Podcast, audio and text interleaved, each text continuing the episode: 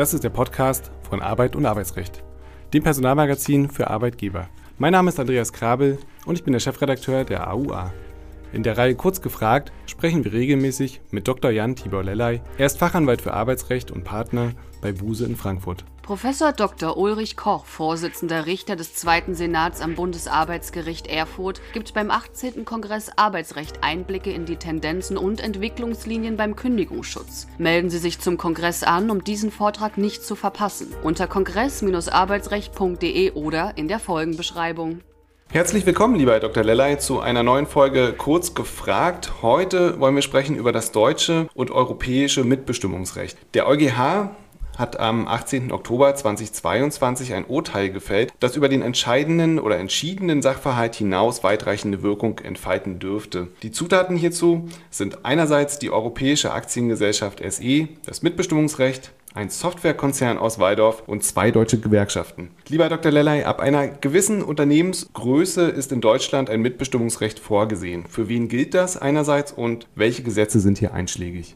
Ich denke, man kann wirklich ja eins sagen, an Mitbestimmung und auch Mitbestimmungsgesetzen gibt es bei uns in Deutschland keinen Mangel. Da haben wir ganz viele davon. Und wenn man einmal so nur weglässt, die sogenannte betriebliche Mitbestimmung, das ist ja das Betriebsverfassungsgesetz, das einmal weglässt, dann kommt man schon auf sechs Mitbestimmungsgesetze auf der Unternehmensebene, das Montan-Mitbestimmungsgesetz, das große Mitbestimmungsgesetz, um das ging es ja auch hier, das Drittelbeteiligungsgesetz, das Gesetz über die europäischen Betriebsräte, das Gesetz über die Beteiligung der Arbeitnehmer in der europäischen Gesellschaft oder das Gesetz über die Mitbestimmung der Arbeitnehmer bei einer grenzüberschreitenden Verschmelzung. Also ganz, ganz viel Mitbestimmung und im Ergebnis kann man immer festhalten, ab 501 Arbeitnehmern, da greift die Mitbestimmung, die Unternehmensmitbestimmung ein, immer abzugrenzen von der betrieblichen Mitbestimmung, die greift ja ein ab fünf Mitarbeitern. Dann lassen Sie uns einen Fall herausgreifen, nämlich den des EuGH. Wie ist dort der Sachverhalt gewesen?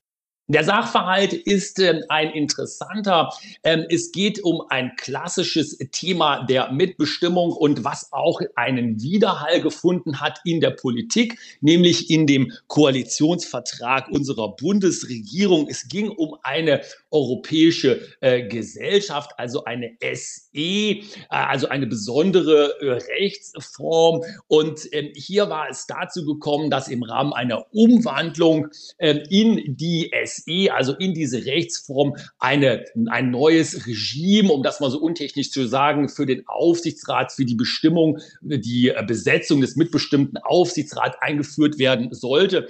Und da hatte man nun vorgesehen, dass ein ganz bestimmtes Detail, nämlich die Wahl der Arbeitnehmervertreter im Aufsichtsrat, die wollte man anders regeln ähm, und im Ergebnis wohl auch zu Lasten der Gewerkschaften regeln, die ja da eine ähm, besondere Stellung haben in den mitbestimmten Aufsichtsräten. Man wollte nämlich den sogenannten getrennten Wahlgang für die Gewerkschaftsvertreter nicht mehr so haben. Und dagegen ähm, ist man dann seitens der Gewerkschaften, das war Verdi und IG Metall, äh, gerichtlich vorgegangen bis hin zum BAG. Und das BAG hat, weil es letztendlich ja hier um europäische ähm, Dinge geht, um europäische Rechtsgrundsätze geht, dem EuGH vorgelegt. Und der EuGH hat den Gewerkschaften Recht gegeben und gesagt, nein, der getrennte Wahlgang, der ist eine solche Besonderheit des deutschen Mitbestimmungsrechts, der muss auch in der europäischen Gesellschaft erhalten bleiben. Also alles bitte schön beim Alten lassen. Und welche Begründung hat der EuGH jetzt dieser Entscheidung zugrunde gelegt und vor allem, warum hat das medial für solch große Aufmerksamkeit gesorgt? Ja, ich denke, es hat äh, vor allen Dingen natürlich bei uns hier in Deutschland äh, um große, um, für große Aufregung gesorgt. Ähm, Deutschland ist ja auch interessanterweise das Land in der Europäischen Union, wo es die meisten europäischen Gesellschaften, also SEs, gibt. Und Deutschland ist auch das Land, weil es ja so viel Mitbestimmung hier bei uns gibt, wo man die SE nun ja äh, manchmal nutzt als Mittel, um Mitbestimmung, äh, ich will mal so sagen, ein wenig abzumildern oder doch zu zumindest nicht ganz so umzusetzen, wie das sonst in anderen ähm, Varianten der Fall wäre. Und hier hat man, ähm, glaube ich, auch so ein wenig, auch zu Recht, denke ich, ähm, den Eindruck gehabt, dass das hier auch so ein Fall ist. Nicht? Sie hatten es ja gesagt, bekannter deutscher Softwarekonzern steht sowieso im ähm, öffentlichen ähm, Augenmerk permanent. Und ähm, der EuGH hat eben hier, wie übrigens ja auch schon das BAG gesagt, also es ist schon richtig, dass hier die Gewerkschaftsrechte so weitergeführt werden, wie das bisher war. Und man hat dann, glaube ich, so dem Unternehmen, dem großen bekannten Softwarekonzern ein wenig unterstellt, dass man hier vielleicht den gewerkschaftlichen Einfluss zurückdrängen wollte. Nun ja, das hat dann eben nicht geklappt. Also ging es im Prinzip darum, ist diese Flucht aus der Mitbestimmung legal oder nicht legal? Was sollten betroffene Unternehmen eigentlich jetzt tun? Also Sie haben ja schon angedeutet, dass es vielen Unternehmen so geht, dass sie sich für diesen Weg entschieden haben. Ja, richtig. Ich meine, die Frage ist ja sogar ähm, noch ein bisschen weiter aus meiner Sicht zu ziehen, wenn man nämlich sagt, was ja unsere Bundesregierung in ihrem Koalitionsvertrag festgeschrieben hat. Da will man ja in diesem Bereich, der ja hiervon betroffen ist, aber der noch weitergeht, ja auch gesetzgeberisch aktiv werden. Man will ja die sogenannte Flucht aus der Mitbestimmung weiter ein binden bzw. eindämmen.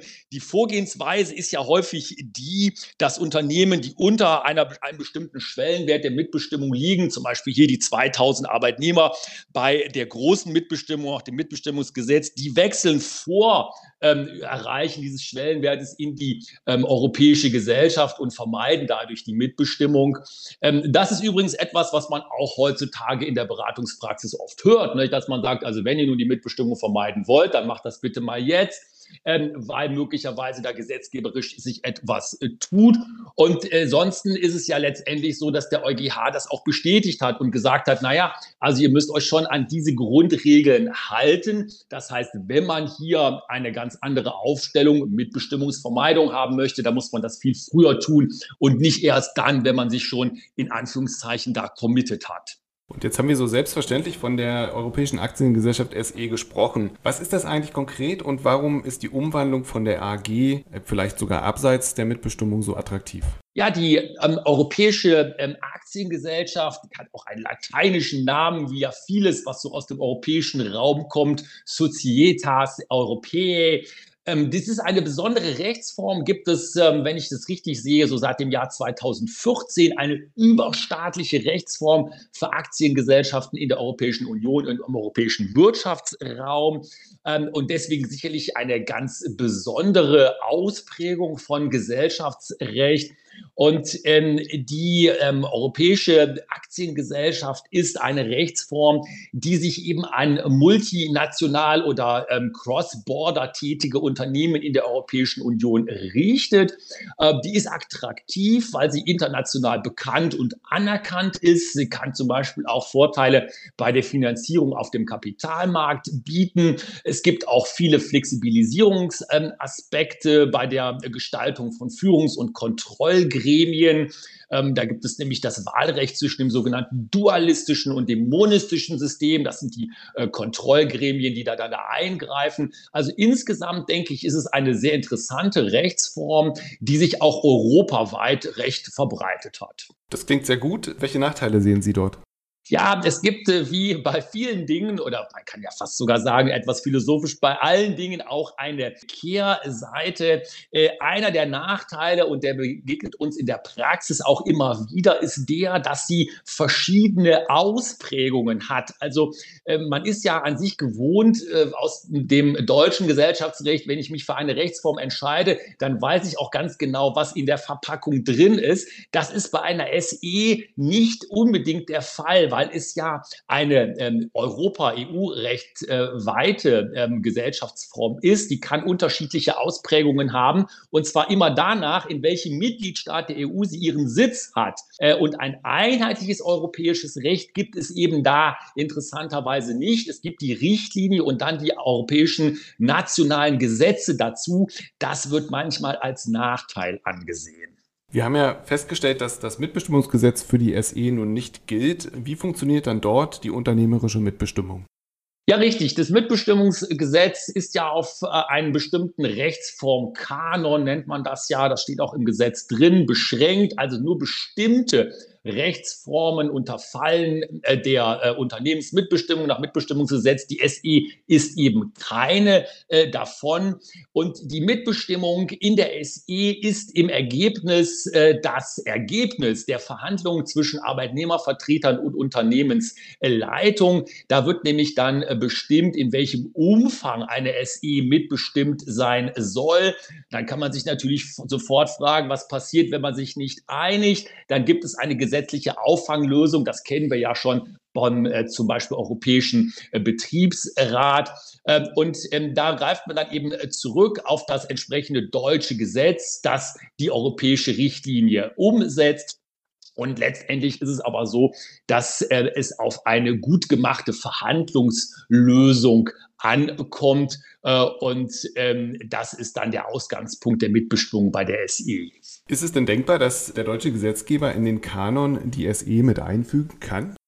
Ja, ähm, prinzipiell könnte man das vielleicht äh, überlegen. Ich meine, es gibt ja auch immer wieder gerade große Kritik daran. Die Frage ist eben, ob das dann mit der europäischen Richtlinie noch vereinbar wäre. Da habe ich so persönlich meine Zweifel. Auf jeden Fall ist es sicherlich rechtspolitisch ein, ähm, aus, äh, zumindest aus einer bestimmten Richtung her gesehen, ein Dorn im Auge vieler Leute, dass man über die SE zumindest potenziell immer noch die Möglichkeit hat, deutsche Mitbestimmungsregeln zu umgehen. Oder man spricht ja hier auch von Tatbestandsvermeidung. Dann drängt sich sinnlogisch natürlich die folgende Frage auf. Welche Rolle spielen die deutschen Regelungen nach dem Mitbestimmungsgesetz überhaupt noch? Das Gesetz ist ja schon etwas, vor allem ist es ja auch schon in die Jahre gekommen. Also welche Relevanz hat das Ganze noch?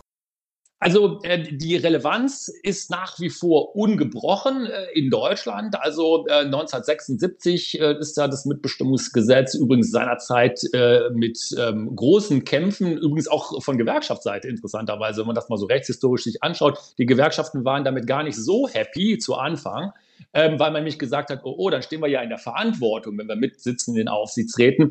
Aber das Mitbestimmungsgesetz, also ab 2000, die große Mitbestimmung, die spielt eine große Rolle, weil sie einfach über die Rechtsformen sehr viel erfasst und auch über die Arbeitnehmerzahl sehr, sehr viel erfasst, ist also faktisch eine feste Größe in Deutschland, in der Unternehmenslandschaft. Sie ist in der Kritik, sie ist ja auch, wenn ich das mal so sagen darf, ein Ladenhüter im Exportland Deutschland. Man spricht ja bei uns immer so gerne davon, was für tolle Wirtschaftsgüter wir in alle Welt exportieren. Das stimmt ja auch. Die Mitbestimmung ist sicherlich keins davon. Das macht nämlich kein Land sonst so. Äh, aber trotzdem ist sie noch da. Sie steht in der Kritik und genau ja auch mit den Punkten, weil man sagt, passt das noch in äh, das 21. Jahrhundert, zumindest in der Form, wie wir es hier haben.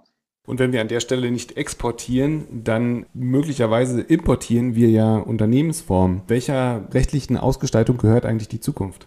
Ja, die ähm, Ausgestaltung der Zukunft äh, ist äh, immer ein Blick in die Kristallkugel. Ähm, ich glaube, äh, dass ähm, es gerade im Bereich des Mittelstandes einen großen Bedarf gibt, auch an ähm, internationaler Aufstellung und auch ähm, grenzübergreifenden Rechtsformen. Und äh, interessanterweise ähm, wird ja auch manchmal jetzt schon die SE mit anderen Rechtsformen kombiniert, mit ganz traditionellen traditionellen Rechtsformen in Deutschland, traditionellen Rechtsformen wie der Kommanditgesellschaft. Es gibt also eine SE und Co. KG oder sogar eine SE und Co. KG auf Aktien. Also ähm, für mich, naiven Arbeitsrechtler, eine ganz äh, tolle Sache, was sich da die Kolleginnen und Kollegen im Gesellschaftsrecht so einfallen lassen. Hier sehe ich aber trotzdem eine ganze Menge Entwicklungspotenzial.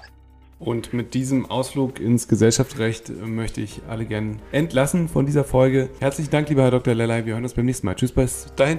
Dankeschön, tschüss. Sie haben die letzte Podcast-Folge verpasst. Jetzt den Newsletter abonnieren und immer auf dem neuesten Stand bleiben.